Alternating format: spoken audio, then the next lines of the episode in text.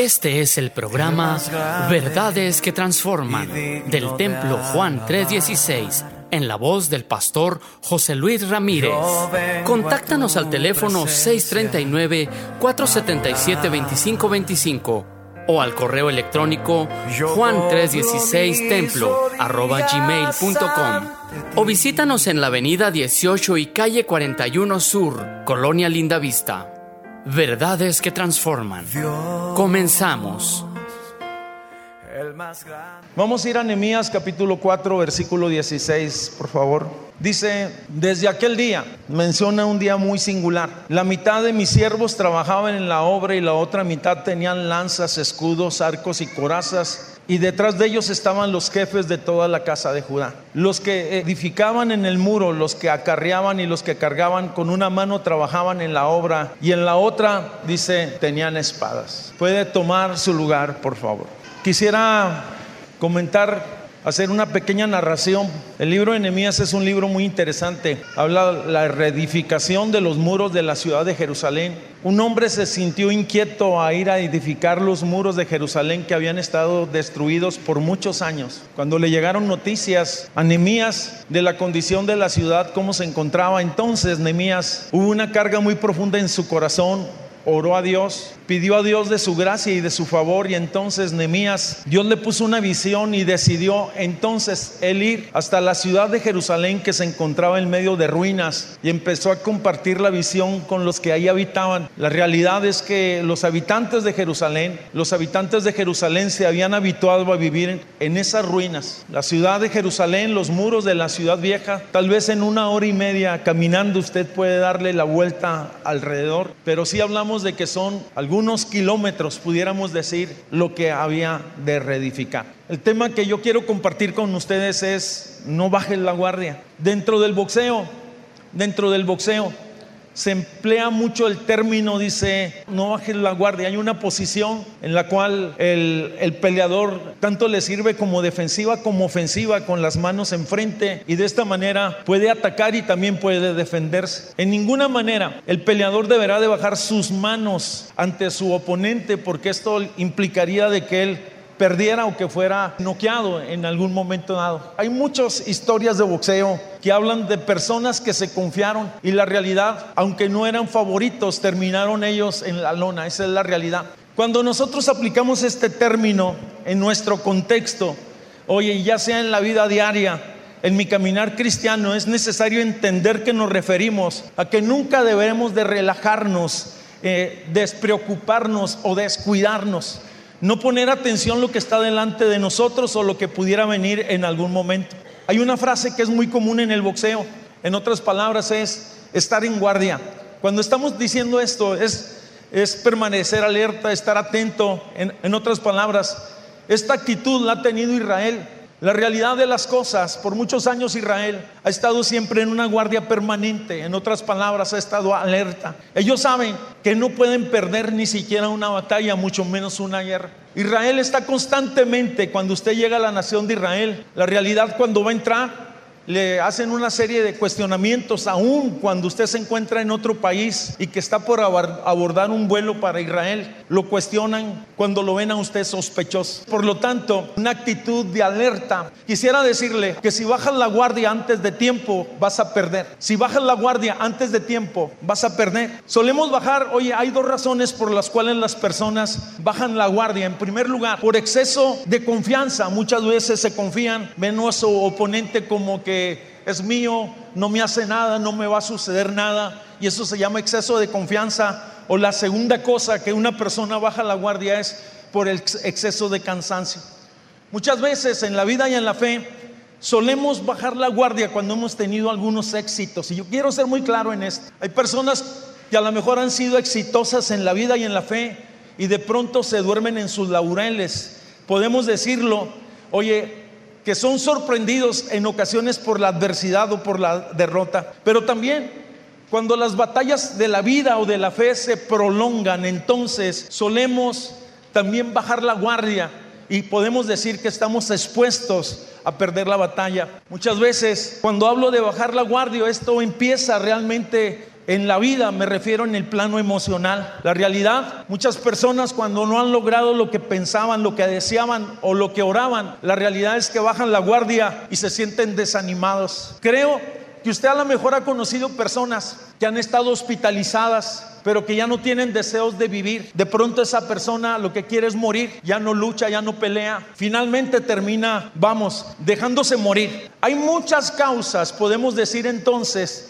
por las cuales nosotros podemos bajar las guardias. Hay muchas causas. Quisiera mencionar que muchas veces nosotros bajamos la guardia porque nos desilusionamos. Algo sucede en nuestra vida y nos desilusionamos en el matrimonio, en la fe, en los negocios y decimos es que no se puede, es que me fue mal, me, no sé, o simplemente deposité mi confianza en alguien más y me pagaron mal y ya no tengo ganas de luchar, ya no tengo ganas de trabajar, ya no tengo ganas de ir a la iglesia. Creo que usted ha escuchado esa frase comúnmente. Algunos bajaron la guardia por presiones de carácter espiritual. La Biblia nos dice que nuestra lucha no es contra carne y sangre, sino contra principados y potestades. Si somos de Cristo, pero sí estamos en medio de una batalla. Hay un enemigo que desea, oye, desilusionarnos, derrotarnos, oprimirnos, marginarnos. Y si no entendemos estas cosas, permítame decirle que podemos terminar derrotados. Algunos bajan la guardia por no alimentarse espiritualmente. Esto me refiero en el sentido de la fe. Estamos llamados a vivir más que de emociones, a vivir por la fe, más que de eventos, de vivir bajo su presencia. Damos gracias a Dios que la semana pasada fuimos bendecidos con el evento que tuvimos en casa, pero la realidad, cada día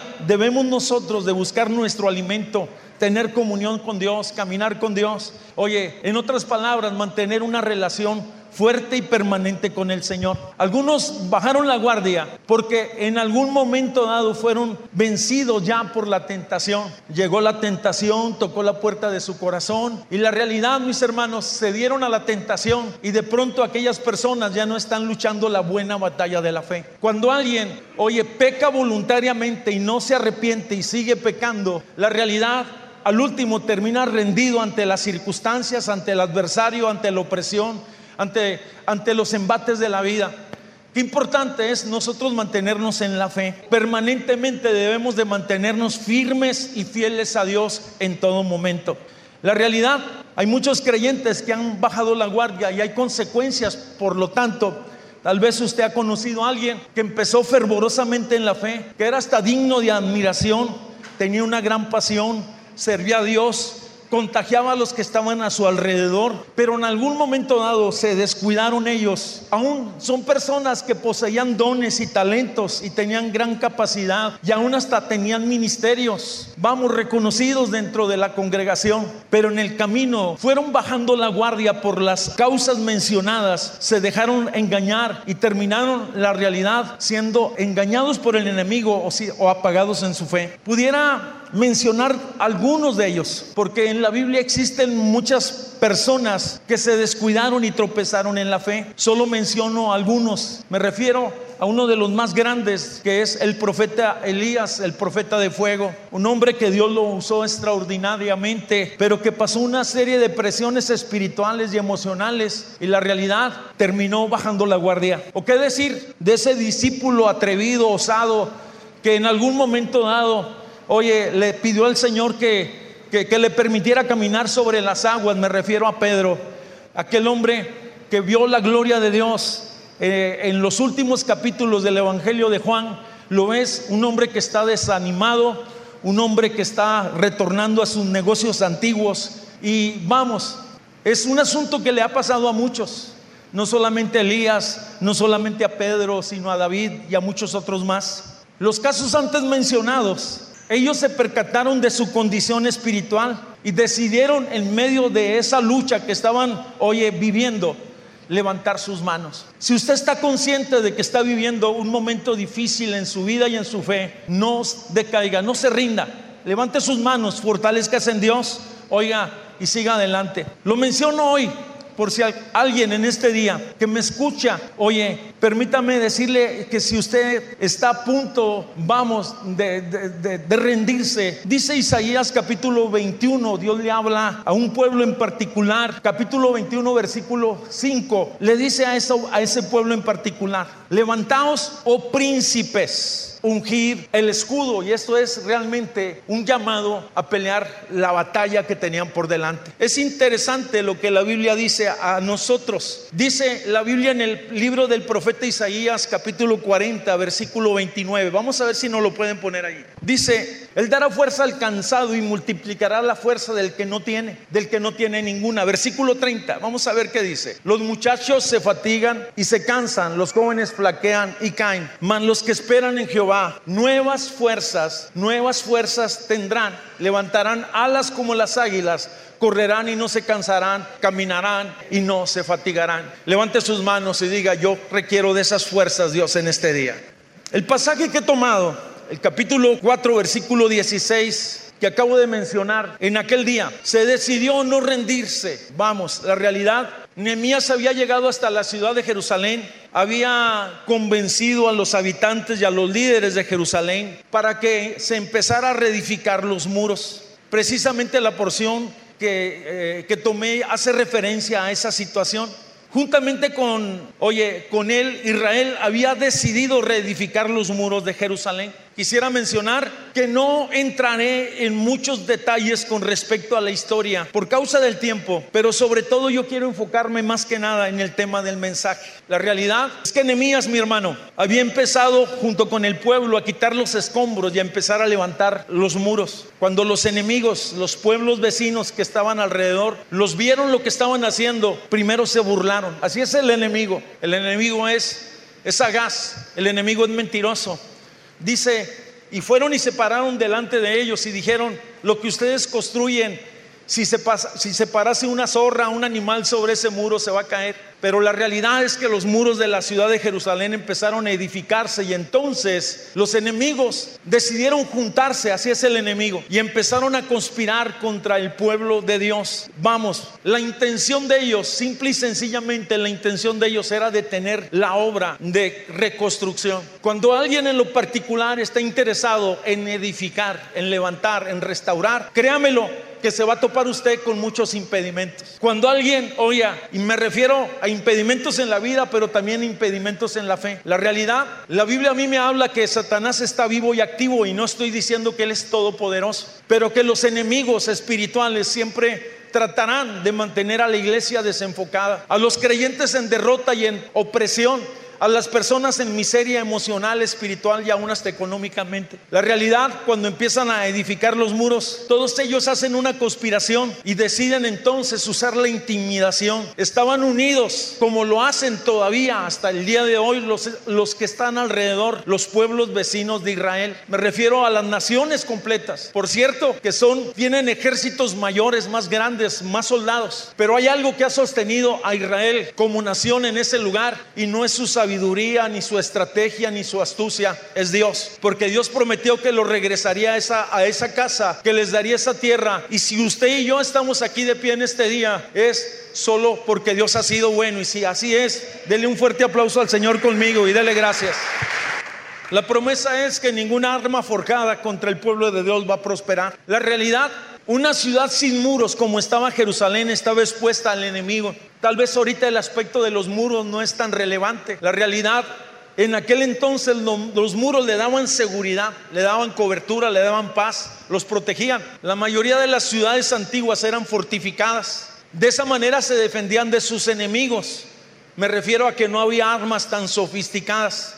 Por lo tanto, porque estaba entonces, oye, el peligro inminente, Nehemías tuvo un plan, yo lo considero que vino una idea de parte de Dios. Decidió entonces implementar una idea para no detener el trabajo que tenía por delante. Decidió poner algunos para que siguieran construyendo y edificando los muros. Y decidió poner a otras personas para que estuvieran velando a los que estaban, oye, alrededor de la ciudad. En otras palabras, había albañiles y había soldados, había turnos. Y en algún momento dado, los albañiles se convertían en soldados y los soldados se convertían en albañiles. La realidad es impresionante, me llama la atención que Nehemías estaba al cuidado de toda la obra y los líderes de Israel estaban al pendiente de lo que se estaba edificando. Creo que como iglesia, uno de los llamados que tenemos es reedificar, levantar y restaurar familias. Estamos en esta ciudad para ser sal y luz de la tierra. Creo que muchos de los valores que, que, hay en la sociedad han decaído y la iglesia está llamada a levantar, oye, valores y baluarte de la verdad. En medio de esta densa oscuridad, en medio de tanta oposición, estamos llamados a ser luz y sal de la tierra. Lo cierto es que el pueblo entendieron el momento que vivían. Me refiero a Israel. Y se pusieron alerta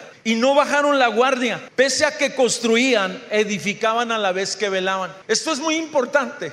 Vamos, la Biblia nos dice que velemos y que no durmamos y que estemos alertas. Es lo que la Biblia nos habla. Cuando hablo de edificar, no es en el sentido de animar, sino en el sentido de construir, de hacer algo. Me refiero a muros, ladrillos. Aunque como iglesia, en este sentido que estoy hablando también, estamos llamados a edificar vidas espiritualmente, matrimonios, familias, ayudar a los que están saliendo de las drogas o de alcohol o de alguna circunstancia, del dolor o de circunstancias difíciles. La realidad, el trabajo ministerial, oye, es desarrollado eh, eh, en formar familias fuertes para que la sociedad y las familias estén mejor. Usted como padre de familia es llamado a edificar su casa, a tener valores, en otras palabras. Vamos, no bajar la guardia en el sentido espiritual a seguir orando, seguir ayunando, seguir pidiendo por sus generaciones. Vamos, motivándolos, modelando la fe, enseñando la palabra y también yo diría como último, esforzándose en traerlos a congregarse, que conozcan a Dios y que se relacionen con el pueblo de Dios. Hay algunos pasajes que son interesantes que debemos de considerar en el pasaje porque tienen fueron vigentes y son vigentes ahora. La realidad, ellos estaban metidos ya en una guerra. El enemigo les había declarado la guerra. El enemigo les había declarado la guerra. En el momento que usted y yo nos convertimos,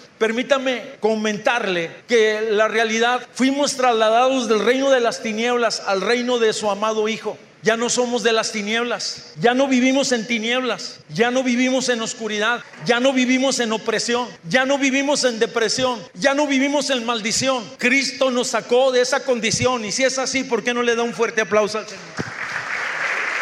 Lo cierto es que cuando el enemigo se percata de que se está edificando, se levanta guerra. Es importante entender que en el corazón del enemigo nunca hay compasión. Él vino a hurtar, a matar y a destruir. Él odiaba al pueblo de Dios, pero de igual manera odia a la iglesia. Y su tarea es destruirla, perturbarla. Yo quiero ser muy claro, distraerla, que se salga del camino, que se entretenga en otras cosas, pero que no edifique su fe. La realidad, quien no entiende estas cosas terminará siendo una víctima de las circunstancias y del adversario visto tristemente en mi caminar ministerial familias, personas y aún hasta ministerios que se han descuidado, han terminado derribados, han terminado, vamos, en una situación crítica. Llama mi atención lo que dice Nehemías capítulo 4, versículo 9. Es, es, es impresionante esto. Decían ellos, entonces oramos a nuestro Dios. Por causa de ellos pusimos guardia contra ellos. ¿Qué dice? De día y de noche. En otras palabras, no tomaban reposo, sabían que la lucha era recia.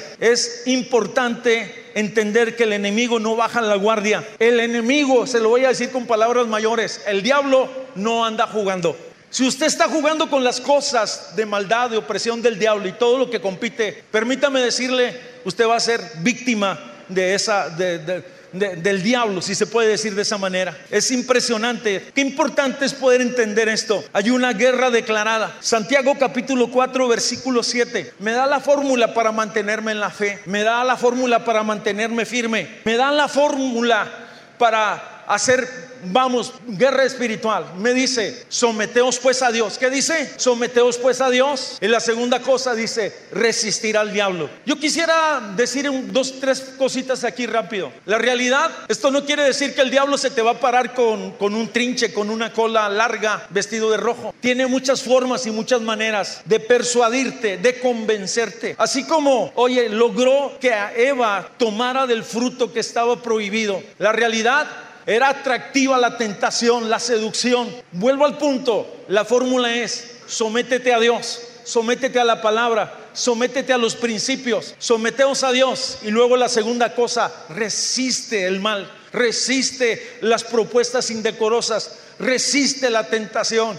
Y dice la escritura que entonces huirá de nosotros. Permítame decirle que nadie fue más amado que Cristo, pero nadie fue más tentado que Cristo. ¿Y eso qué es el Hijo de Dios? Dice el Evangelio de Lucas capítulo 4 solamente para tener una base de lo que yo estoy hablando. Lucas capítulo 4, versículo 13. Después de que Jesús había vencido a Satanás, oye, o resistido al enemigo en la tentación, después de que el enemigo no logró persuadirlo con todas sus mentiras, dice el texto, se apartó de él. ¿Por qué? A ver, no lo escuché. Se apartó de él. ¿Por qué? Eso quiere decir que insistió una vez, que insistió dos veces, que lo quiso sacar del propósito de Dios, que lo quiso sacar del camino, que le puso trampas, que le puso trabas. No están escritas, pero de seguro, con exaltación, con mentiras, con adulación, con tantas cosas, mis hermanos, al igual que los creyentes.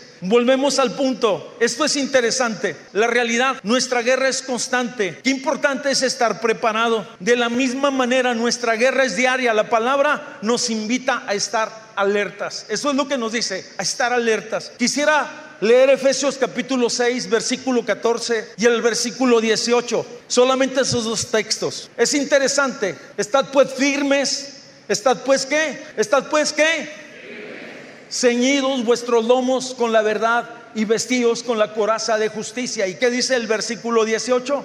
Vamos a ver. Dice, orando en todo tiempo con toda oración y súplica en el Espíritu y velando con toda perseverancia y súplica por todos los santos. Qué impresionante es esto. Oye, no podemos por lo tanto menospreciar al enemigo que nos ha declarado la guerra y que quiere destruir nuestras casas, nuestra nación, nuestra iglesia, nuestras familias. Ellos en ningún momento consideraron que su enemigo era pequeño. No se durmieron, me refiero a Israel, no se durmieron en sus laureles. No dijeron, estamos edificando el templo de Dios o los muros de Jerusalén y no va a pasar nada porque eso es de Dios. Ellos estaban con las espadas en las manos, ellos estaban alertas. Si alguien quería entrar, si alguien quería hacer algo, ellos le tapaban el paso. Yo quisiera mencionar, porque esto es importantísimo, yo creo que Cristo murió en la cruz del Calvario y derrotó a todo principado y a toda potestad. Lo venció. Y él dijo en la cruz, consumado es. El sacrificio de Cristo es, es perfecto es pleno para nosotros, pero eso no nos libra de enfrentar una, una, lucha diaria. Tan solamente usted vea los periódicos y se dará cuenta que el diablo está haciendo mucho daño en las familias, está haciendo mucho daño en la sociedad, pero también si nosotros vivimos descuidadamente, si nosotros tenemos puertas abiertas en nuestra casa y en nuestra vida espiritual, entonces dije que seremos víctimas de los ataques del diablo. Vamos, ahora en nuestro caso, pudiéramos decir, soy, soy cristiano. Sí, somos cristianos, pero estamos llamados a pelear la buena batalla de la fe pero en ningún momento bajar la guardia. Dios estaba con ellos y está con nosotros. Sí lo creo, esa es la verdad bíblica. Pero la realidad, la Biblia dice que desde los días de Juan el Bautista hasta ahora, el reino de los cielos sufre violencia. Y solamente dice los violentos lo arrebatan. Es una realidad. Y esto no es para meter temor a nadie. El mundo espiritual es una realidad. Él quiere destruir nuestra fe. Él quiere destruir nuestra vida. Él quiere destruir nuestras familias. Él quiere destruir nuestra iglesia. Él quiere destruir nuestra nación. México está bajo un ataque de opresión y de maldad. Todos los días aparecen noticias muertos y más muertos, secuestros y tantas cosas. No es producto de la casualidad. Es impresionante, es impresionante la magnitud de maldad con las cuales se están operando actualmente estos grupos. Solamente una mente distorsionada, solo una mente enajenada, solamente unas personas que están bajo la influencia del enemigo. Yo no sé si usted ha visto eh, ese reportaje, ese reportaje donde habla en, en, África, donde habla donde tomaban niños, donde los inducían a los vicios, donde los inducían a rituales y después niños de 11, 12 años se los llevaban a destruir aldeas de ellos mismos.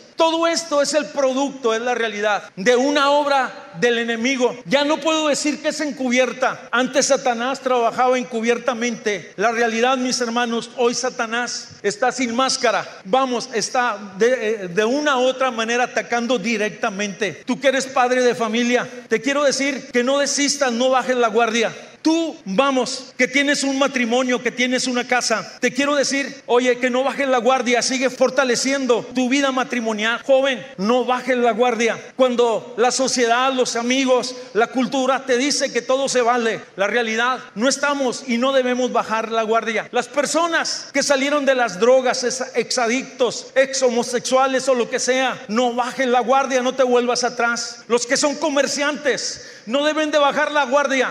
Me refiero a mantenerse firmes, fieles en los principios de Dios. Quienes bajan la guardia, la realidad en la fe y en la vida, después lo lamentan o después se deprimen. ¿Qué es lo que yo estoy diciendo? Este es un llamado para todos. Oye, este es un llamado para todos, para los padres, para los líderes, para las jóvenes. La Biblia dice, sed sobrios y velad porque vuestro adversario el diablo como león rugiente anda alrededor buscando, dice, a quien devorar. Este fue el programa Verdades que Transforman del Templo Juan 316 en la voz del pastor José Luis Ramírez. Contáctanos al teléfono 639-477-2525 o al correo electrónico juan316templo gmail.com o visítanos en la avenida 18 y calle 41 Sur, Colonia Linda Vista. Verdades que transforman.